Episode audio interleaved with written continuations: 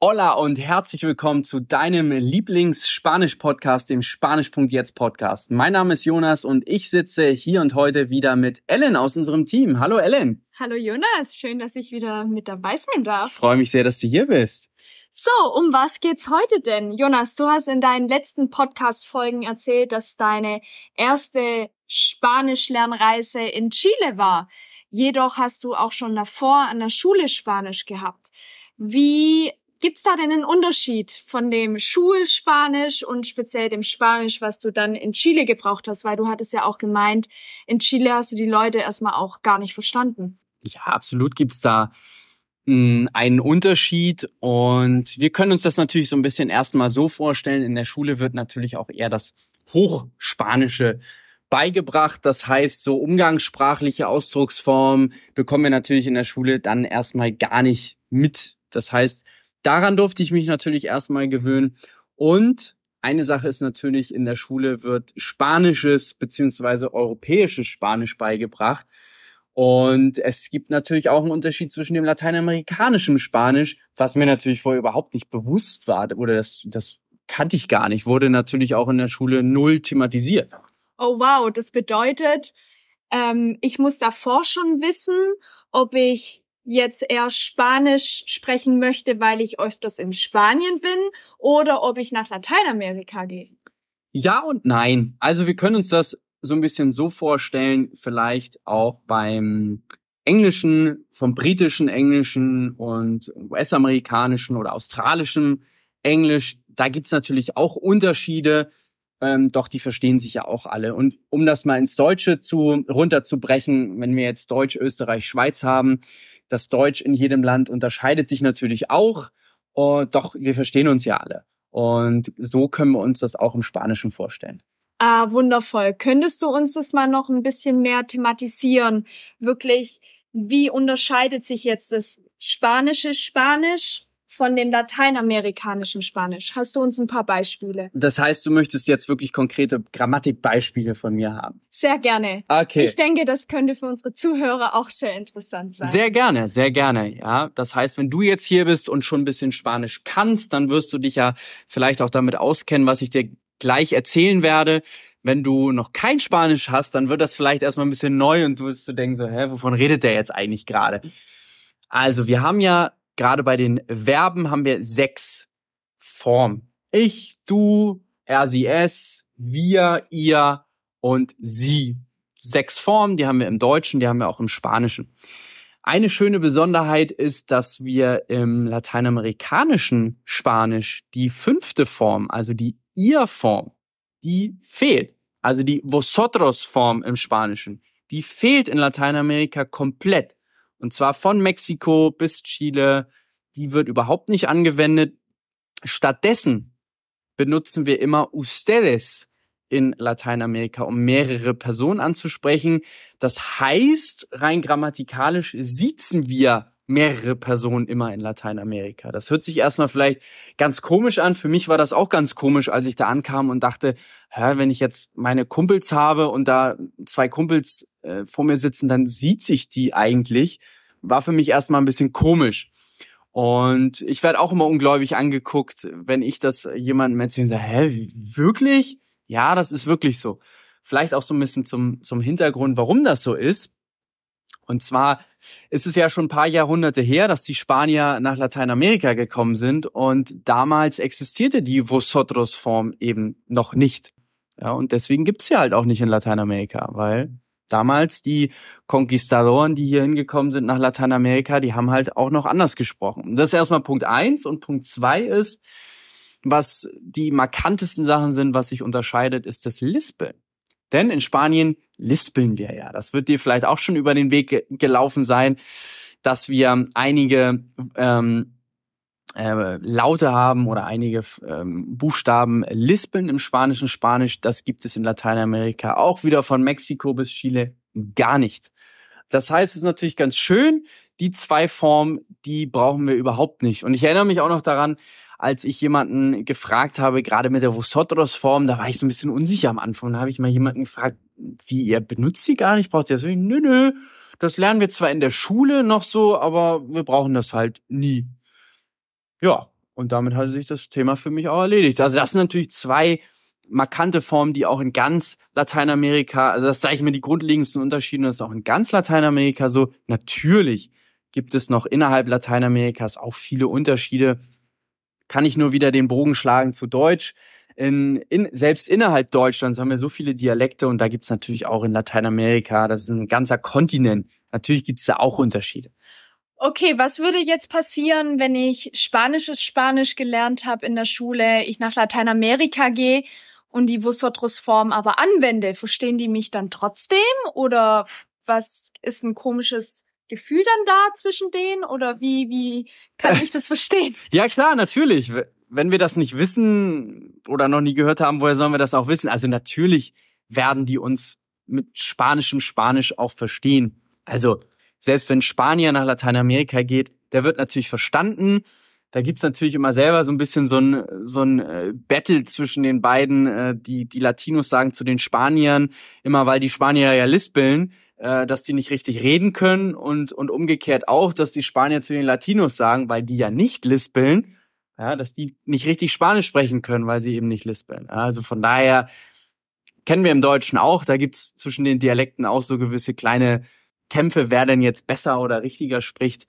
Aber um nochmal auf deine Frage zurückzukommen, natürlich, wenn du mit der Form sprichst, wirst du in Lateinamerika verstanden. Auch umgekehrt passiert das. Das heißt, wenn du mit lateinamerikanischem Spanisch nach Spanien gehst, natürlich verstehen nicht die Leute. Ich habe das selber auch erlebt. Ich war in Madrid, habe Freunde besucht und dann sind wir irgendwie feiern gegangen, haben da irgendwelche anderen Spanier kennengelernt und ich habe die natürlich mit Ustedes angeredet. Und für die ist das natürlich total formal und höflich. Das heißt, sie würden nie auf die Idee kommen, äh, einen Jugendlichen, Gleichaltrigen zu, zu siezen. Und für die ist das natürlich die Sie-Form. In Lateinamerika ist natürlich gang und gäbe. Das heißt, sie haben natürlich auch erstmal ein bisschen gekichert und gesagt, hm, du redest irgendwie komisch. Doch man versteht sich, um es mal auf den Punkt zu bringen. Okay, das wäre jetzt nämlich meine zweite Frage gewesen. Bedeutet, wenn ich jetzt äh, Teilnehmer in deiner Spanisch.jetzt Akademie bin und gerade Spanisch bei dir lerne, aber ich eigentlich ein, zweimal im Jahr vielleicht nach Mallorca fliege, kann ich trotzdem mein gelerntes Wissen auf Mallorca anwenden, richtig? Absolut. Und da kann ich auch aus eigener Erfahrung sprechen, denn ich war auch schon öfter auf Mallorca und durfte da auch schon mein Spanisch anwenden und das ist völlig normal. Ja, das ist so kannst du dir das vorstellen, als wenn ich als Hamburger in, in Schwarzwald fahre und natürlich kann ich da auch Hochdeutsch mit den Leuten sprechen. Ja, das dürfen wir immer so ein bisschen auch relativieren bei uns im Deutschen. Das ist natürlich völlig normal, dass wir mit denen auch sprechen können. Du hast dann einen anderen Akzent, einen anderen Dialekt, doch trotzdem verstehen wir uns untereinander. Du hast es jetzt gerade mal kurz angeschnitten mit dem Siezen und Duzen. Wie, wie läuft es in Lateinamerika, wenn du jetzt da mit einer Gruppe von Menschen bist? Das ist sehr schön. Das ist sehr schön. Grundsätzlich sage ich immer, wir können uns das so merken, wie, wir das im Deutschen auch machen würden. Das ist ja ganz schön, dass die Sie-Form, das auch, die auch existiert im, im Spanischen. In Spanien zum Beispiel, da duzen sich die Leute grundsätzlich. Also auch wenn ich jemand Fremdes auf der Straße sehe, den, den duze ich. Das machen wir vielleicht im Deutschen eher weniger. In Lateinamerika sind wir eher höflicher. Das heißt, wir, wir siezen die Leute eher, wenn wir gerade ältere Leute werden immer gesiezt. Und es gibt aber auch Regionen in Lateinamerika, in denen die Sie-Form eher üblicher ist, auch im, im informellen Gebrauch, im familiären, freundschaftlichen Bereich. Und so kam ich ja mit meinem Spanisch aus, aus Chile, wo wir uns im privaten Bereich immer duzen und kam dann nach Kolumbien. Und ich weiß dann noch, als ich in der einen Vorlesung war und mit einem, mit einem Freund von mir und wir haben uns dann übers Wochenende ausgetauscht und der hat mich halt immer gesiezt ich habe mich immer gewundert, warum sieht's der mich denn? Und dann habe ich dem mal gesagt, hey du, du musst mich nicht siezen. Ich kenne dich doch jetzt. Äh, warum siehst du mich denn? Und dann hat er wirklich einen, einen spannenden Satz zu mir gesagt, der heute noch bei mir so präsent ist und hat gesagt, ja, das stimmt. Doch warum die Sie-Form ist doch eine Form des Respekts. Und da hat er gesagt, warum soll ich dir denn, da du, du bist ja mein Freund, warum soll ich dir denn weniger Respekt entgegenbringen, wie einem Fremden oder einem Unbekannten. Und ja, das blieb bei mir haften und ich habe gedacht, ja, das ist auch eine sehr spannende Ansicht warum die sich dann eher siezen. Total spannend, ja. Okay, das bedeutet, auch selbst in Lateinamerika gibt's ähm, von den verschiedenen Ländern nochmal unterschiedliche Formen, ob man jetzt da duzt oder er sieht, dann kann man sich da im Vorfeld irgendwie erkundigen. Absolut. Ich, ich sag immer gerne, ich wiederhole das gerne nochmal, wenn du das so handhabst, wie du das im Deutschen auch machst, dann wirst du das, dann wirst du nicht auf die Schnauze fallen, ja. Wenn du eher jemanden siehst, wenn du den noch nicht kennst, dann ist das total fein.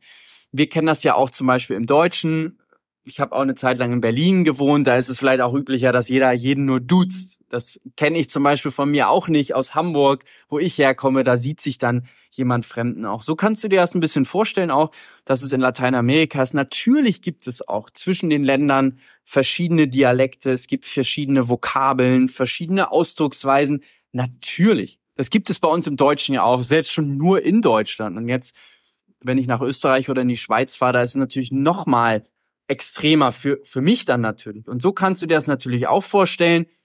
Aber, und das sage ich auch bewusst, das Schöne ist, es gibt ja so ein Hochspanisch, sage ich mal. Auch in Lateinamerika, wenn wir da zum Beispiel die Filme, die übersetzt sind, die, die, ähm, äh, jetzt fehlt mir das Wort, Ellen, hilf mir auf den Sprung, die synchronisiert sind, das meine ich. Die Filme, die synchronisiert sind, die sind dann natürlich auch in einem, ich sag mal, hoch lateinamerikanischem Spanisch synchronisiert und so kannst du dir das auch vorstellen. Wenn wir uns in Deutschland bewegen, da gibt's ein Hochspanisch, das versteht jeder. Wenn wir dann natürlich so sehr in die Dialekte reingehen, irgendwie, wenn ich nach Bayern fahre zum Beispiel und fahre da in ein Dorf und höre da die, die Alteingesessenen äh, reden, da verstehe ich wahrscheinlich auch eher weniger bis gar nichts. Das passiert mir in Lateinamerika auch, wenn ich da irgendwo in Ecuador in irgendein Dorf fahre und die, die Einheimischen da sind, dann verstehe ich vielleicht auch eher weniger mit meinem Hochstandard-Spanisch. Das ist völlig normal. Hast du jetzt noch ein paar Beispiele von deiner ganzen Lateinamerika-Reise, die dir in Erinnerung blieben, was du davor vielleicht auch nicht wusstest, gerade Richtung Dialekte oder andere Sprachweisen? Hast du da Beispiele?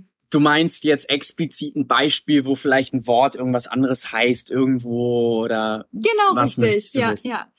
Da hatte ich wirklich ein lustiges Beispiel. Das ist echt spannend. In, in Chile, wo ich ja Spanisch gelernt habe, da heißt die Banane Plátano. Ja, so im Standardspanischen, da heißt es Plátano.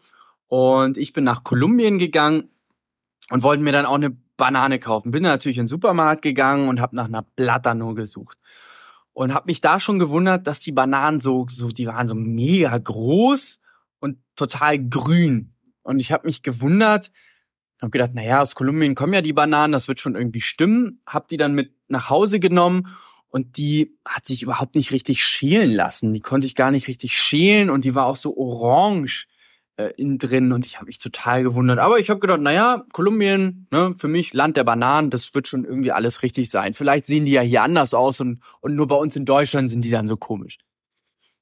Und hab dann in die Banane gebissen und die war total hart, hat, war überhaupt nicht süß, hat total scheiße geschmeckt und ich habe das Stück direkt wieder ausgespuckt und habe gedacht, das kann doch überhaupt nicht sein.